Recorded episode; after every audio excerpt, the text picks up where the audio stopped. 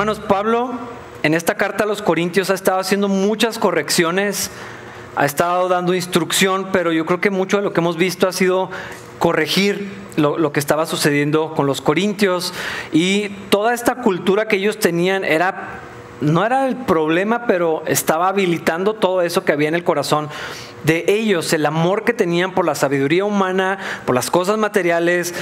Eh, no solamente era equivocado, porque la sabiduría de Dios, y ya hablamos mucho de esto, es bastante, muchísimo superior a, la sabiduría humana. Ah, pero la sabiduría de Dios es una necedad para los que se pierden. Pero además esta manera de pensar y esta manera de vivir de los corintios estaba generando mucho orgullo en el corazón de ellos. Eh, se sentían eh, pues muy satisfechos consigo mismos por el conocimiento que, habían adquirido, que tenían, y de ahí venía en parte también los problemas que tenían con, los, eh, con las divisiones por causa de los líderes, porque se identificaban con el que hablaba más bonito, el que tenía más estudios, eh, todas estas cosas que, que causaban las separaciones. Pero esto también venía de un orgullo de ellos mismos, porque me identifico con esta persona. Por lo tanto, si me relaciono con esta persona que es inteligente, ergo, yo soy inteligente. Y, estaba sucediendo algo ahí en, su orgullo y Pablo va a confrontar esto. En este capítulo, eh, Pablo quiere ayudarnos a comprender lo que Dios espera de sus ministros, lo que Dios demanda de sus ministros. Ah, en particular, Pablo está hablando de su apostolado, podríamos hablar de pastores, pero si entendemos que todos estamos llamados a servir, todos los cristianos estamos llamados a servir en el reino de los cielos, entonces podemos considerar lo que Dios espera de nuestro servicio cristiano. Y, Pablo en este capítulo nos da tres imágenes del ministerio, del servicio. Ministerio quiere decir servicio, en, la que vemos eh, tres características de un verdadero ministro de Jesucristo. Y también al estar estudiando esta semana descubrí algo que yo no sabía. Ah, al parecer muchas personas, no sé si todos los corintios, pero al menos una gran cantidad de, los hermanos en Corinto no tenían tanto respeto por Pablo. De hecho, más o menos lo despreciaban en algunas, en algunas áreas, no todos, pero sí muchos. Esto era parte de los problemas que, surgían en cuanto yo soy de Pablo y yo soy de Apolos y, no sé qué tanto.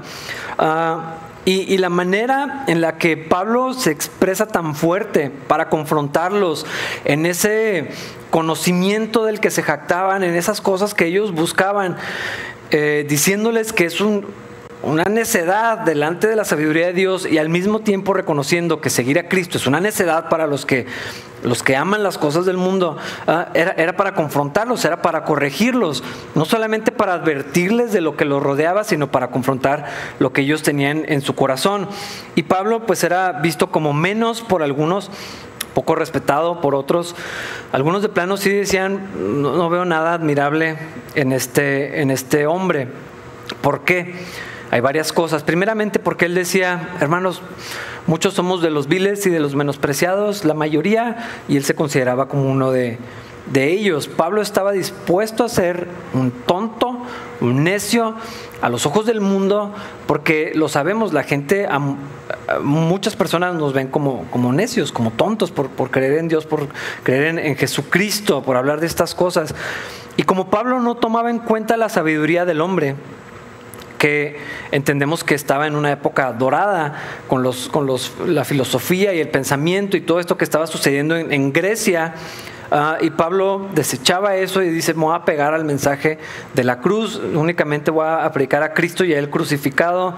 Eh, entonces esto generaba como que lo veían como menos como, como que no sabía tanto, eh, como que, pues sí, lo, que tú hablas, pero ¿dónde está todo esto que nosotros valoramos y apreciamos? Eh, la humildad de Pablo, las cosas que le habían sucedido a Pablo, porque había sido apedreado, encarcelado, había, había sido traicionado por personas fuera y dentro de la iglesia, y todas estas eh, eventos, estas, estas realidades de la vida de Pablo, generaban que muchos en los Corintios pues no lo vieran de la manera que, nosotros lo vemos, nosotros lo, admiramos, yo creo que la mayoría. Ah, y la humildad de Pablo hacía que se creciera también el orgullo de, los corintios. Yo no sabía todo esto hasta que me puse a estudiarlo un poquito más a, profundidad.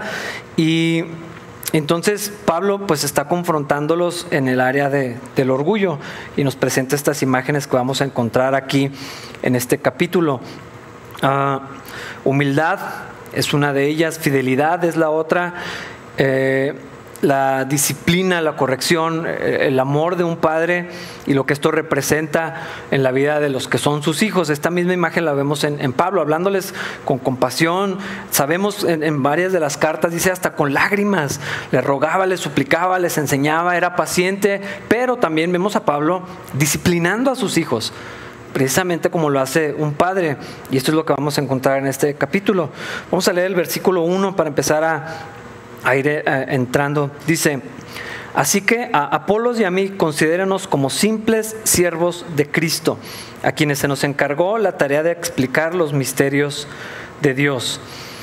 En el capítulo 3 Pablo estaba hablando de esto, nada más somos siervos del Señor, ustedes son siervos del Señor, nosotros somos siervos del Señor, Apolos con toda su retórica, nada más es un siervo del Señor, yo también, y, nos estaba hablando de esto para que glorifiquemos al Señor al, tener una perspectiva correcta de los ministros de Dios y de nosotros mismos. Pablo cuando está diciendo aquí, hermanos, a Apolos y a mí y a todos los demás, eh, nada más somos siervos, la palabra que está utilizando es similar, o sea, en el original, es similar a, no sé si recuerdan las los barcos, olvidé el nombre, estos grandes barcos que había en, ese tiempo, en los imperios, y cómo estaban los, los que remaban, estaban abajo en las galeras. Y, abajo están unas filas de, personas remando y está una persona marcando el, tiempo. Si llegaron a ver la película de Ben Hur, ya me delaté la edad, eh, allí este, tenemos esta imagen donde están, están encadenados y ellos nomás tienen que remar al tiempo que les va marcando el capataz. Esa es la ilustración que está diciendo Pablo. Yo nada más soy un remero, siervo, esclavo. Yo no más sigo órdenes. Yo no marco el paso. Yo no digo qué se tiene que hacer. Eh, yo no soy más especial. si, fuera hasta una galera y hay, no sé, 30 esclavos atados por sus tobillos, remando al ritmo que otro marca, ¿quién de, de ellos es más especial uno que el otro? Ninguno. Nada más somos siervos. Eso es lo que está diciendo Pablo. Al mismo tiempo, que Pablo es siervo y que dice, el Señor Jesucristo es el que marca el camino. Él es el Señor, Él es el jefe, Él es el pastor, eh, el príncipe de los pastores, dice el apóstol Pedro en su carta. Al mismo tiempo que soy siervo, soy administrador. Y es lo que dice acá en el versículo 2. Ahora bien, alguien que recibe el cargo de administrador debe ser fiel. Apolos y yo somos siervos, seguimos órdenes, pero también somos administradores.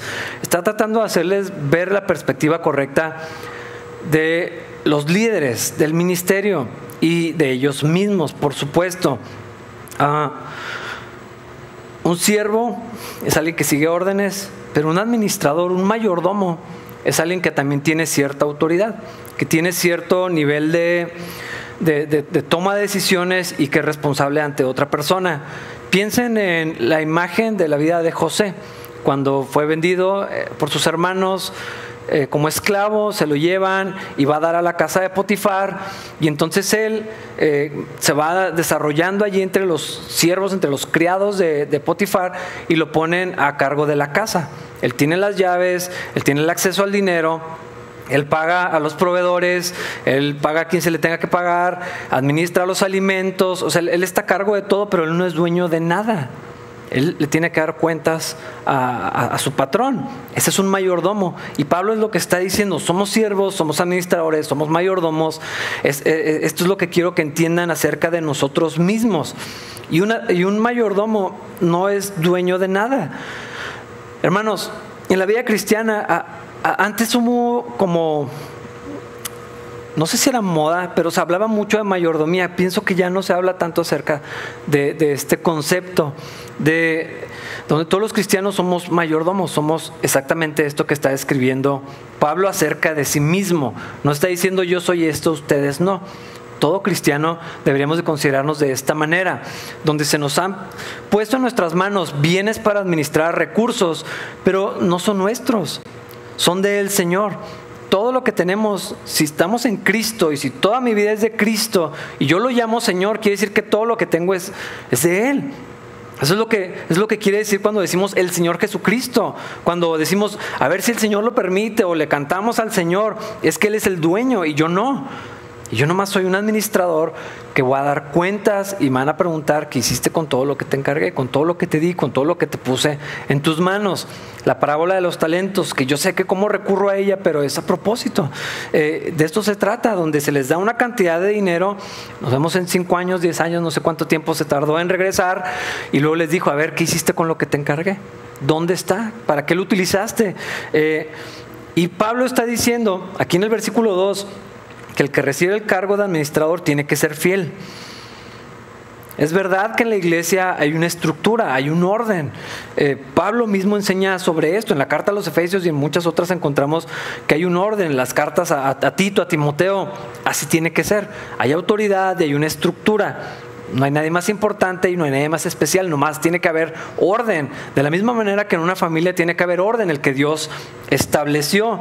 Y somos administradores de lo que Dios nos dio en nuestro matrimonio, con nuestra familia, en la iglesia, en nuestro negocio, en nuestro trabajo, en nuestra casa, en, en todas las esferas de la vida en la que nos desenvolvemos, somos administradores.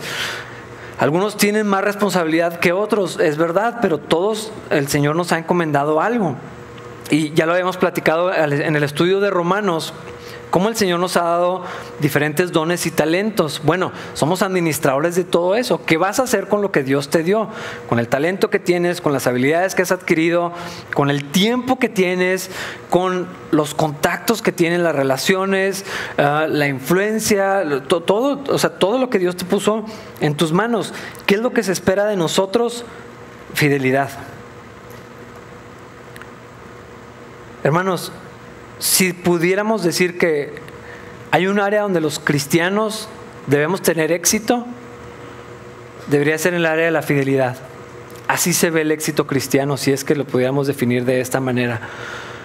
Los resultados son del Señor.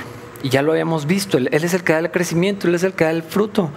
Eh, una iglesia grande no necesariamente es exitosa delante del Señor porque podría ser grande y no ser fiel. Una iglesia próspera financieramente es, lo que vemos, es lo que seguimos. Las iglesias vamos viendo el, paso que marcan y los, los, movimientos y los ministerios grandes, es casi inevitable, es lo que sucede.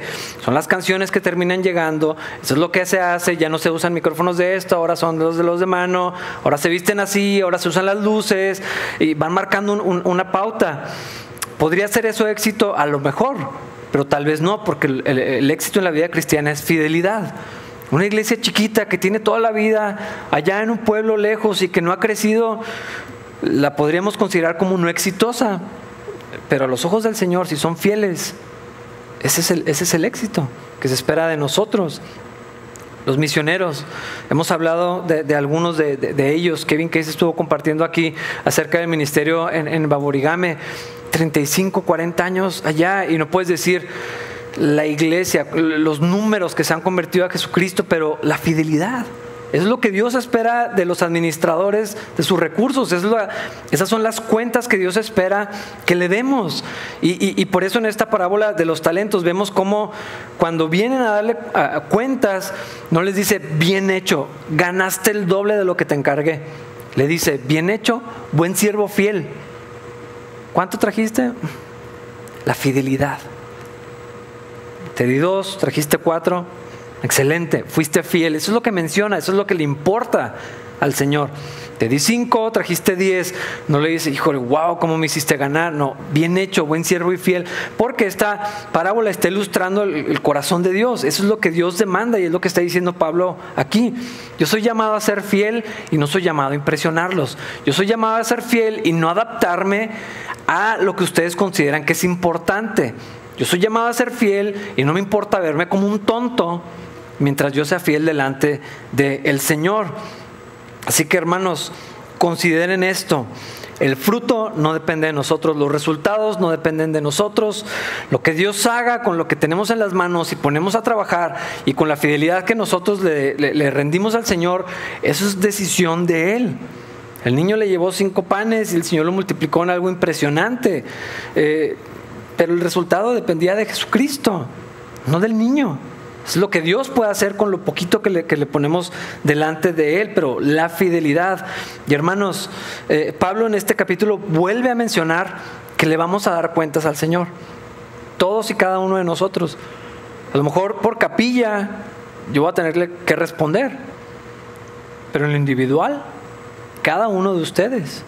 Y en cada familia hay un, responsable, hay, hay, una cabeza y Dios le va a pedir cuentas más que a los demás. Y luego en lo individual todos vamos a darle cuentas al Señor.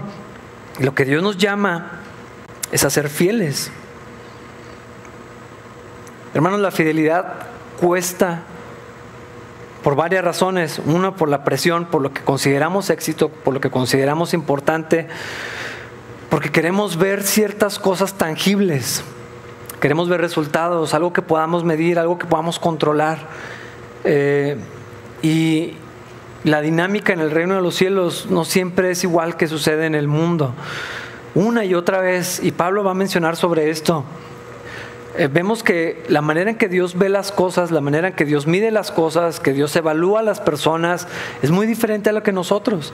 Nosotros vemos ciertas cualidades y, tenemos a, Samuel yendo a ungir al próximo rey. este se ve grandote y se ve líder, está guapo, eh, con, mucha energía, este tiene finta de rey. Y Dios, Samuel, ¿qué estás viendo? Tú ves lo que la gente ve, yo veo el corazón. La manera en que nosotros vemos las cosas no es la misma en la que Dios lo hace. Y la fidelidad, hermanos, es valiosísima para el Señor y tiene un costo. Miren lo que dice el versículo 3 y 4. En cuanto a mí, me importa muy poco cómo me califiquen ustedes o cualquier autoridad humana. Ni siquiera confío en mi propio juicio en este sentido. Tengo la conciencia limpia. Pero eso no demuestra que yo tenga razón. Es el Señor mismo quien me evaluará y tomará la decisión. Quiero aclarar algo. Pablo no está diciendo que le vale lo que piensen de él no es desprecio, no es orgullo, no es algo pecaminoso. Porque es muy fácil que digamos, es que no me importa lo que piensen. Yo con el Señor, y, pero es, es, en orgullo, es, es, en pleito, es en no te metas en mi vida, e, e, es de una manera que es pecaminosa y estamos seguros que Pablo no lo está haciendo aquí. Lo que sucede es esto que les comentaba hace un momento, menospreciaban a Pablo. ¿Por qué? Porque eh, porque Pablo trabajaba con sus manos. Porque era, y Pablo dice, yo me propuse, aunque podría pedirles y podría vivir de esto, porque el obrero es digno de su salario, no les quiero hacer una carga, entonces yo voy a trabajar. Y se ponía a hacer tiendas, a remendarlas, y, y los corintios menospreciaban el trabajo manual. Ellos valoraban lo intelectual. Entonces el trabajo físico era considerado de segunda categoría. Y Pablo, el líder, el apóstol, el instrumento de Dios, el que era usado por Dios de maneras importantes, el que viene y nos trae los misterios de Dios, ¿por, qué está trabajando con las manos ahí sentado en el suelo, las manos callosas? ¿Y por qué eso no es digno de, así pensaban ellos, eso no es digno de un hijo de Dios? Los hijos de Dios estamos llamados a otra cosa. Y no sé si les suene familiar 300 mil cosas que encontramos ahorita en Internet. Había un menosprecio por, por esa sencillez de, Pablo de trabajar con sus manos, de que era perseguido, de que era rechazado, de que decidió llegar con los corintios, dice, me propuse nada más hablar de Cristo y el crucificado como mensaje inicial. Eso es lo que voy a hacer con ustedes. En lugar de llegar a impresionarlos y hablar con toda la retórica que Pablo tenía la capacidad de hacer. Cuando lo, cuando lo vemos hablando en Atenas, echa un discurso intelectual y, le sabe argumentar. O sea, Pablo lo sabía hacer, pero al, volverse sencillo, al decidir apegarse nada más a, la sencillez del Evangelio, un mensaje que, podía entender cualquier persona, los griegos lo estaban menospreciando, los corintios lo veían como... O sea, pues sí, pues sí, además de que sabe muchas cosas, pero ah, pues no es algo muy honroso. Y entonces lo, lo menospreciaban. Y estaban calificando su vida espiritual, su liderazgo y un montón de otras cosas por los parámetros incorrectos. Estaban viendo al revés, estaban viendo todo todo mal. Ah, ahora, no solamente el trabajo manual, sino también la visión que tenían de las riquezas materiales. Ya lo, ya lo comenté varias veces. Corinto era una ciudad muy próspera, era una comunidad donde había muchísimo dinero, todo, tenía, todo mundo tenía dinero, todo el mundo le iba bien. Pero Pablo llegaba y pues no tenía muchos recursos, se vestía muy sencillo, eh, había estado en la cárcel y todo esto, y, y Pablo pues no tenía en qué caerse muerto. Y esto era algo que los corintios menospreciaban también. Era algo que estaban evaluando. Y Pablo les está diciendo, en este sentido es, no me importa lo que piensen, porque Dios es el que me juzga y Dios es el que me va a evaluar. Y me encanta que dice, eh, por eso podemos ver que no tiene que ver con el orgullo, porque no dice yo sé lo que soy, yo sé lo que traigo, no dice nada de eso. Dice, es más, ni siquiera confío en mi propio juicio. Tengo la conciencia limpia pero a lo mejor estoy equivocado. Yo creo que he hecho todo de la mejor manera, fiel a Dios, he dado lo mejor de mí, pero a lo mejor mi corazón me engaña y a lo mejor estoy ciego a mi propio pecado y a lo mejor estoy ciego a, la manera en que yo me estoy evaluando. Entonces ni siquiera confío en mi propio juicio.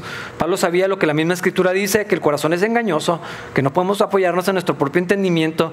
Y entonces Pablo no está peleando con los corintios diciéndole, ustedes me ven así, pero yo sé, lo... no, él está diciendo, el Señor me va a evaluar. En su momento Dios lo va a hacer. Voy a procurar ser fiel. Creo que tengo la conciencia limpia. Creo que he hecho las cosas bien, pero pues el Señor lo va a decidir al final. Vamos a ver qué, qué hace. Y ahí dice, es el Señor mismo quien me evaluará y tomará la decisión. Pablo sabía que iba a darle cuentas a Dios y Pablo tenía esta manera de vivir, de servir, de pensar, de actuar, de enseñar, de decir, vamos a procurar con mucha diligencia presentarnos delante de Dios aprobado. Cuando él le dice eso a Timoteo es porque él lo vivía. Y él le está diciendo, yo hago mi ministerio, yo vivo mi vida de tal manera que yo quiero presentarme delante de Dios y no tener nada de qué avergonzarme que cuando Dios me evalúe, cuando Dios me pida cuentas, yo le pueda decir, Señor, hice todo lo que pude, todo lo que estaba en mis manos, con la mejor actitud, de la mejor manera, lo más limpio que podía estar mi corazón. Esto es lo que yo hice. Y Pablo sabía que tal vez el Señor cuando pasara su, vida en, esta evaluación, que tal vez iban a salir cosas que no habían, hecho, ah, no habían sido hechas de la mejor manera, que tal vez en algunas áreas había fallado, Pablo estaba consciente de eso, tampoco se está jactando de sí mismo. Él está diciendo, voy a hacer lo mejor que puedo y por eso no me importa mucho lo que piensen, lo que me importa es lo que Dios diga.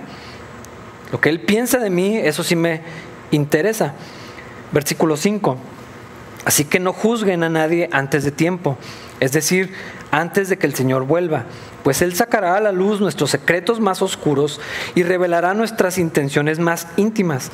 Entonces Dios le dará a cada uno el reconocimiento que le corresponda.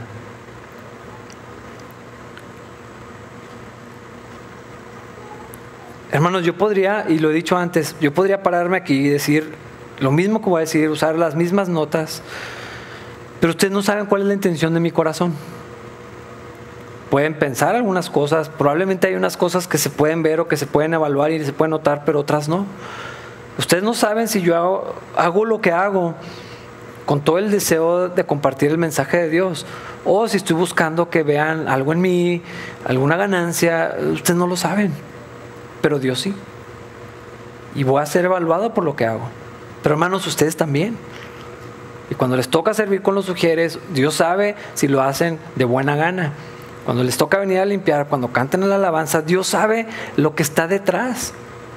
A veces es obvio, lo, porque, porque a veces somos transparentísimos, pero muchas veces no, hermanos. Y el corazón es bien engañoso. Pero Dios sabe lo que hay adentro cada vez que servimos a Dios en la iglesia, fuera de la iglesia, cuando hacemos alguna obra de caridad, cuando vamos y visitamos algún lugar de gente vulnerable, Dios sabe con qué intenciones estamos haciendo todas esas cosas. Y va a ser probado todo lo que construimos, como por fuego, ya lo platicamos, y a ver de qué material está hecho, si es de oro, si es de piedras preciosas, o si es de paja, o si es algo que el fuego consume y no queda nada, porque nada estuvo hecho de la manera correcta. Dios va a revelar al final, cuando le demos cuentas a Él, nuestros secretos más oscuros y revelará nuestras intenciones más íntimas. Hermanos, cuando decimos Dios conoce mi corazón para defendernos, no estamos entendiendo el punto. Cuando decimos nada más Dios puede juzgarme, ajá, ese es el problema. Cuando yo digo Dios sabe lo que hay en mi corazón, debería temblar al decirlo, en lugar de usarlo como para tratar de callarle la boca a alguien. Porque ese es el problema. Dios puede verme completamente todo. No hay nada que le pueda esconder, no hay ninguna intención, ningún deseo, no hay manera de engañar a Dios, de manipular a Dios, de ocultarle nada. O sea, todo está transparente delante de Dios. Y aún lo que se ve bien, lo que se ve bonito, aún lo bien hecho, delante de Dios, Dios sabe cuando está salpicado de intenciones que no son correctas, cuando hay pecaminosidad, cuando es mi carne, cuando es mi orgullo, cuando es de mala gana. Eh, por eso Dios ama al dador alegre. Cuando damos, cuando servimos, cuando hacemos con tristeza por necesidad, porque me lo piden, porque ya quedé, porque ya ni modo, y vamos de mala gana y, todo eso, Dios lo sabe, Dios lo sabe. Y al final va a sacar todo esto a la luz. Y Pablo le está diciendo a los corintios, hermanos, Dios va a llegar el momento que todo va a estar expuesto y todo va a ser evaluado ustedes me están juzgando, ustedes piensan que, soy un necio, ustedes me menosprecian, hay cosas que no valoran. No me importa tanto, pero sí me importa quién diga lo, que diga el Señor. Pero a ustedes también les debería preocupar y a ustedes también les debería de importar. Porque todo lo que hacen y de lo que se jactan y lo que piensan que son y que piensan que tienen, al final el Señor va a separar todo eso y vamos a ver qué permanece. Pablo no está diciendo, no me juzguen. Eso no es lo que está diciendo. Es más, hay que ser cuidadosos con esta expresión, porque la Biblia sí dice que no debemos de juzgar, pero hay que ver todo el contexto y todo lo demás y todo lo que dice el resto de la palabra de Dios. La Biblia dice que sí debemos de juzgar. De hecho, 1 Corintios más adelante nos dice cómo debe ser el juicio. Y Pablo dice, yo ya juzgué eso. Decir que un árbol tiene naranjas no es juzgar al pobre árbol, es, pues, tiene naranjas. Decir que pienso que las naranjas no me parecen lo suficientemente buenas es otra cosa. Pero decir un árbol tiene naranjas, decir que una persona está en pecado porque está haciendo lo que es contrario a la Biblia es no es un juicio negativo, o sea, pues es lo que es, es la verdad. Yo no estoy emitiendo un resultado de eso, yo no estoy considerando la motivación que está detrás de eso, estoy diciendo, tiene naranjas, ese es el fruto. ¿Qué vamos a hacer? ¿Decir que son manzanas para no ofender al árbol de naranjas? Pues no, la Biblia dice que cuando juzguemos, que hay un juicio que es correcto, juicio de, discernir de, lo que se ve, dice que hay que hacerlo con justa medida, con misericordia, que debemos de juzgar de la manera que queremos ser juzgados, que antes de intentar quitar la paja del ojo de mi vecino, tengo que considerar la viga que tengo en el mío, pero no dice que no lo haga. Dice, primero lidia con tus cosas, reconoce tu condición y luego con mansedumbre, lo dice en Gálatas 6, ustedes que son espirituales restauren al otro. Cuando alguien se sorprendió en una falta, vayan y háganlo con mansedumbre, considerando tu propia vida, no sea que tú seas tentado, no seas duro, no se pasen. La idea es restaurarlo, la idea es reconciliarlo y todas estas cosas que Pablo está diciendo. Entonces Pablo no está diciendo no me juzguen, está diciendo están juzgando mal.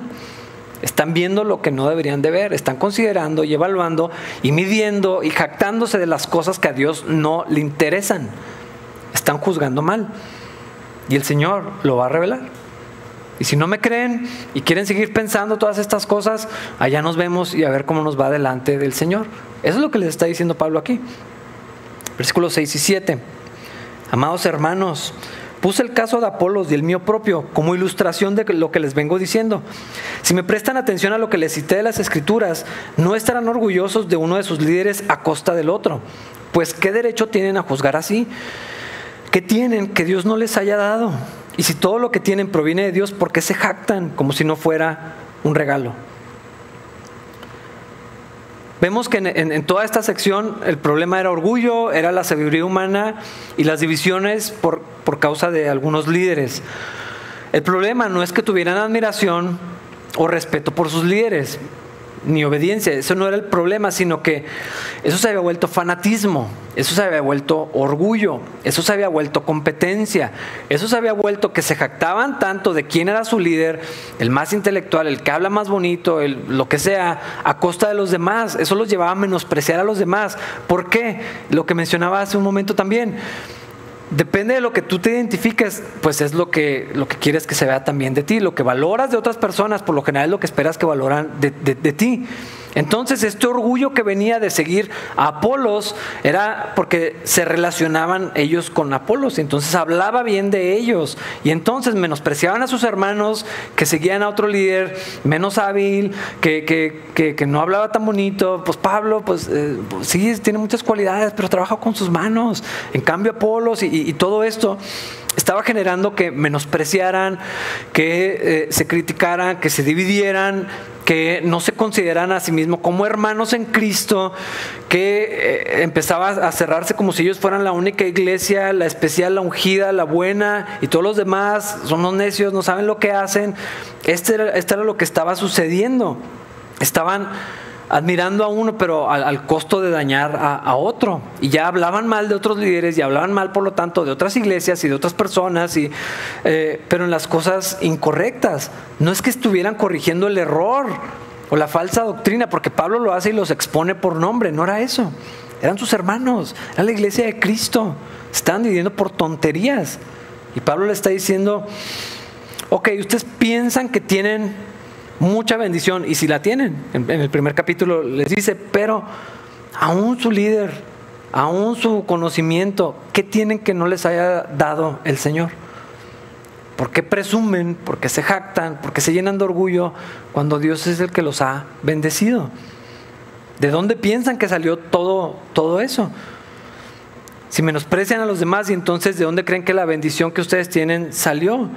Ah, y yo creo que esto es lo que podríamos resaltar de, este, de estos dos versículos. Hermanos, todo lo bueno viene de parte del Señor. Todo lo bueno, toda buena dádiva. Hay una inclinación en el corazón, hermanos, a olvidarnos de dónde salió eso. Y me acuerdo mucho en Deuteronomio, cuando van a la tierra prometida, el Señor les dice, ahora que vayas a entrar a la tierra prometida, yo los voy a bendecir. Es tierra que fluye leche y miel. Van a cosechar lo que no plantaron. Yo voy a echar fuera a sus enemigos. O sea, van a tener paz. Les voy a dar muchísima bendición. Cuando lleguen, cuídate de no olvidarte del Señor tu Dios. Porque no sea que cuando estés allá y, estés en paz y todo prospere, digas, mira mi esfuerzo, mira mi trabajo, mira lo que logré, mira esas levantadas temprano, esas desveladas, todo eso que le he dedicado, gracias a Dios y gracias a mí que lo tenemos. Cuídate de no olvidarte del Señor tu Dios. Es una advertencia clara. ¿Por qué? Porque Dios sabe que tenemos esa tendencia en el corazón de lo que Dios nos da, de alguna manera convertirlo en algo que nos, que nos llena de orgullo. Hicimos, es que yo me desvelé. O sea, los fines de semana y las noches, tres trabajos y hacía todo esto.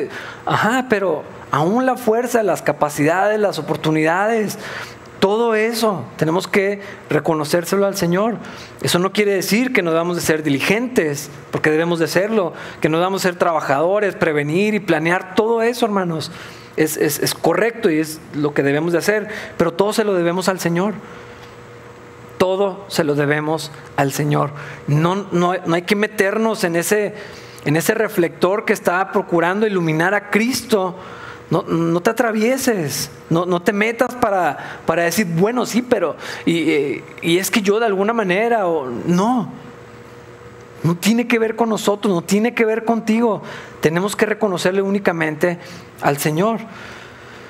En el caso de los corintios, toda su bendición económica, toda su eh, acceso a la cultura, a la información, una iglesia sana, una iglesia creciente, buenos líderes, aún eso le estaba causando orgullo de a lo que pertenecían, de lo que eran, de sus buenas decisiones, de su buen juicio, yo sí sé a quién debo seguir, y, todo esto estaba generando algo, una contaminación espantosa en sus corazones. Pero les dice, ¿qué tienen? que no les haya sido dado por, por Dios? ¿Cuál cosa pueden decir que, no viene del cielo? tu familia, tus oportunidades, tu trabajo, la fuerza que, prosperó lo que donde invertiste. ¿Cuál cosa puedes decir que es tuyo? Tu capacidad intelectual y quién te la dio. ¿De dónde viene todo lo que tienes? Del Señor. Y les dice, si todo lo que tienen provienen de Dios, proviene de Dios, ¿por qué se jactan como si no fuera un regalo? Hermanos, todo lo que tenemos, todos los días deberíamos de verlo como un regalo. Hay un video, creo que es un comercial, y ya fue, salió hace varios años, donde se levanta una persona y todo está envuelto como de regalo. Él mismo está envuelto, sus hijos están envueltos como regalo y, está así como, tenemos luz y, prende la luz y lo, abre como un regalo y el café es un regalo y el carro es un regalo y tengo un maletín, o sea, que quiere decir que tengo trabajo y, pues ya entienden el punto. Me encanta ese video porque creo que a la luz de la palabra de Dios no hay otra manera que podamos ver nada en la vida. Tengo trabajo, tengo familia, tengo salud tengo fuerzas. Hoy me levanté. El Señor no me juzgó por mis pecados y tuvo misericordia a través de Cristo. ¿Qué tengo que no haya sido dado por el Señor? Y cuando dice que las misericordias del Señor son nuevas cada mañana, es verdadero. Hoy la misericordia de Dios es nueva. Hermanos, que estemos aquí es, la misericordia de Dios, es la bendición de Dios, es la gracia de Dios.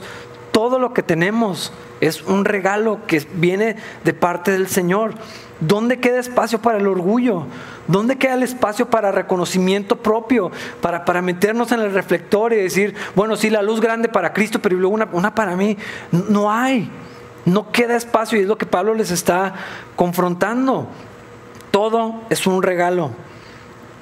Y hermanos, cuando estemos delante del Señor, todo lo que nos dio, todo lo que, aún lo que hicimos, aún lo que logramos, lo vamos a poner a sus pies. No, no va a quedar más que reconocer, Señor, todo te lo debemos a ti, toda cosa, toda buena dádiva, aún lo que hicimos para ti, Señor. Tú nos diste la fuerza, tú nos dirigiste, tú nos llenaste, tú hiciste el, querer como el hacer. Todo viene del, Señor, no hay otra manera.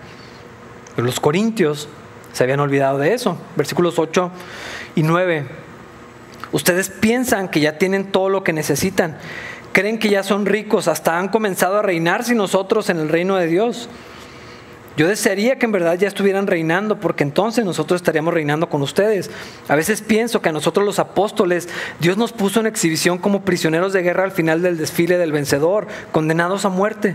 Nos hemos convertido en un espectáculo para el mundo entero, tanto para la gente como para los ángeles.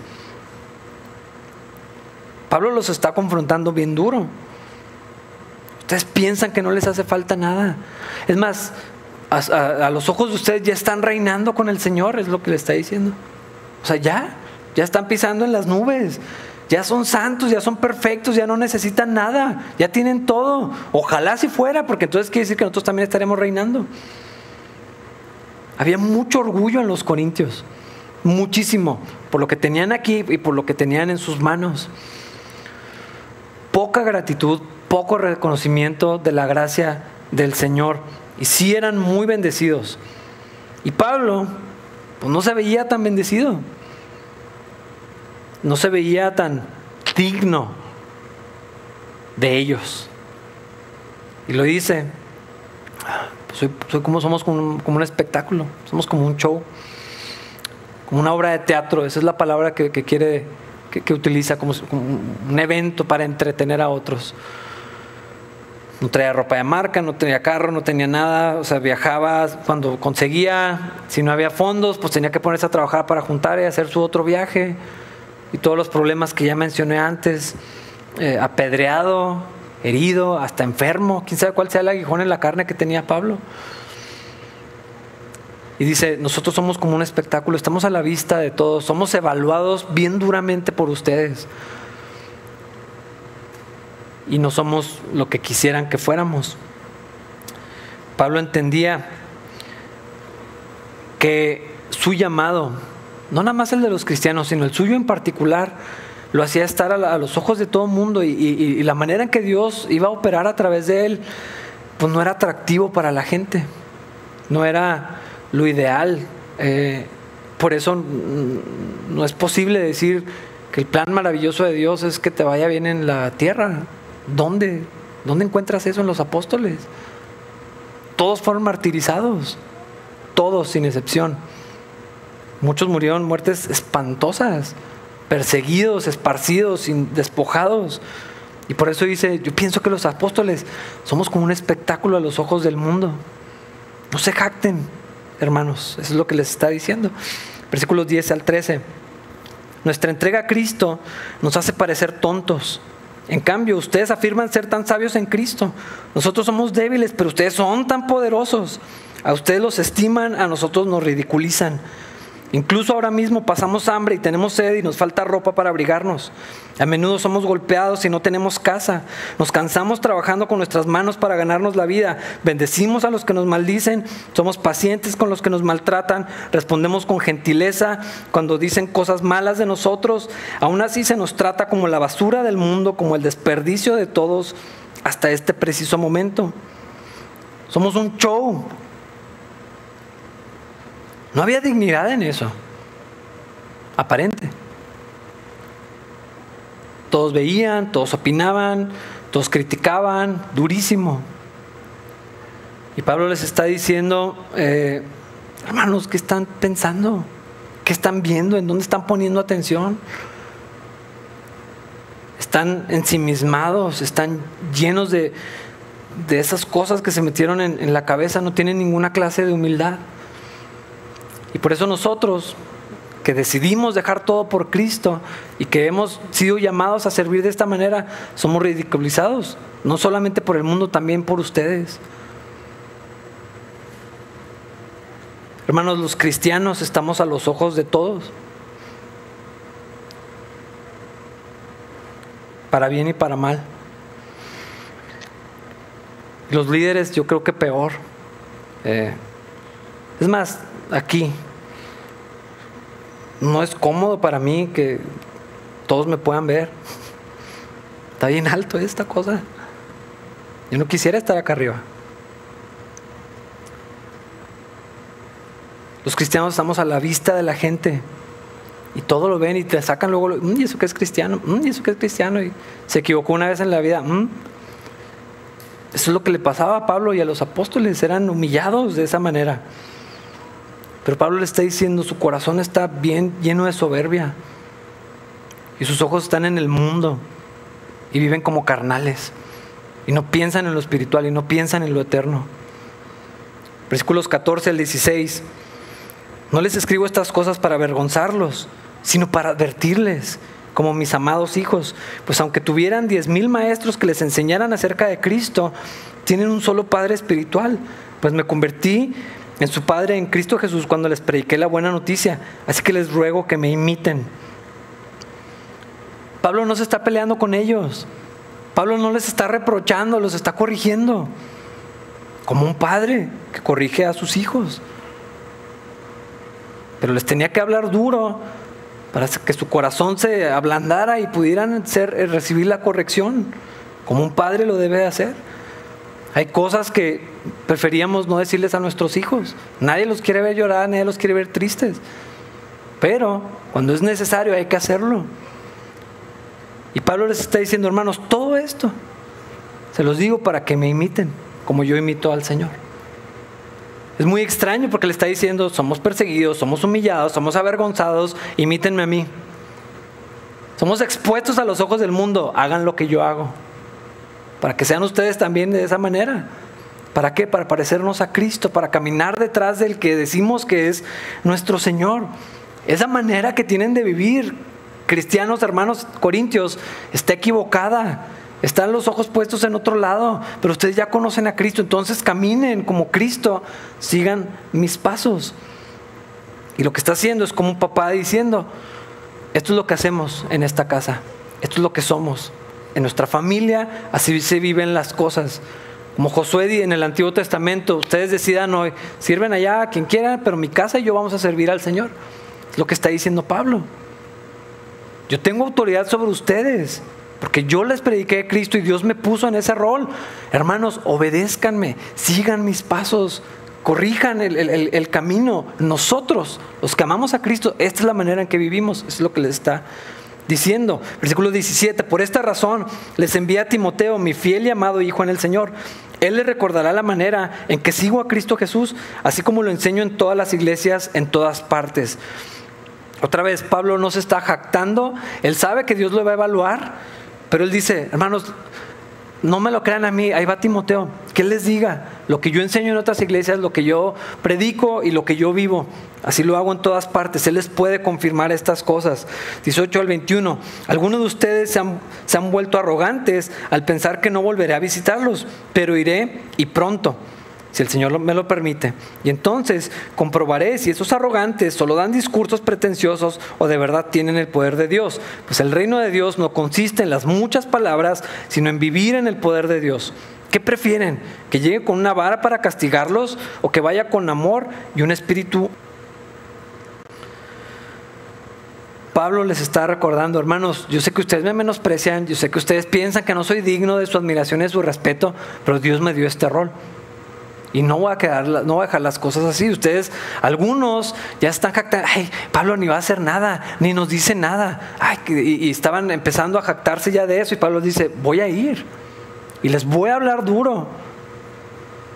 Así quieren que los haga, que así quieren que los trate, porque lo puedo hacer. Porque Dios me dio ese lugar en sus vidas. ¿Cómo, cómo quieren que hagamos las cosas? Pablo está tomando ese rol de administrador, como un padre, como, como la, persona que Dios le había dado y les dice, sí, soy un siervo, yo nomás soy un esclavo que mueve eh, eh, el, remo al ritmo del, del que me lo dice, pero también Dios me dio un lugar en sus vidas, que no se les olvide, puedo hablarles con dureza, porque Dios me dio esa autoridad en sus vidas. Que seamos hermanos y somos iguales y nada más somos colaboradores y somos consiervos y miembros unos de los otros, no quiere decir que no tenga el lugar para si veo algo en sus vidas, irlos a corregir. Y hermanos, creo que Dios me ha dado también ese lugar en capilla. Porque yo no me nombré como pastor de esta iglesia. Y si en algún momento yo, alguno de los líderes, alguna persona que, que, que tiene ese lugar también en la iglesia, vemos la necesidad de corregirlo, vamos a tener que hacer porque es necesario, porque le vamos a dar cuentas a Dios, porque necesitamos sujetarnos los unos a los otros. Hermanos, no solamente los líderes, sino como cristianos, tenemos el lugar unos en la vida de otros para ir y decirnos, hermano, ¿qué está pasando? Estoy viendo esto en tu matrimonio, estoy viendo esto en tu vida, no me parece que esté bien. Y, y hermanos, lo que está diciendo Pablo es, en la iglesia de Cristo, tenemos que poder recibir la corrección también. Y lo que viene en el capítulo 5, yo preferiría evitarlo si pudiera, pero no lo vamos a hacer. Porque Pablo los corrige durísimo, en áreas bien fuertes. Hermanos, el pecado se tiene que confrontar. Debemos tenernos paciencia, sí, gracia definitivamente, mansedumbre, confiar en el poder de Dios, reconocer que no somos el Espíritu Santo totalmente.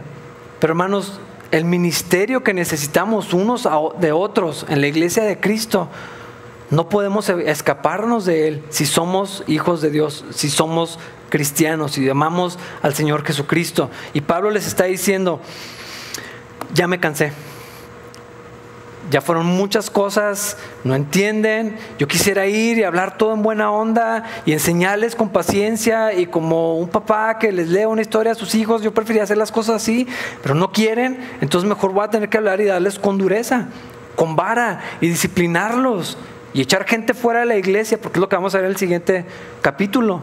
A ver si así aprenden y corregir y, y limpiar a la iglesia y proteger a las ovejas del Señor para la gloria de Jesucristo, para restauración, no para correr a nadie, no para eh, menospreciar a nadie, sino para que haya sanidad en el cuerpo de Cristo, para proteger a las ovejas, para que la iglesia de Cristo se mantenga saludable y pueda avanzar en, en lo que Dios tiene para todos nosotros.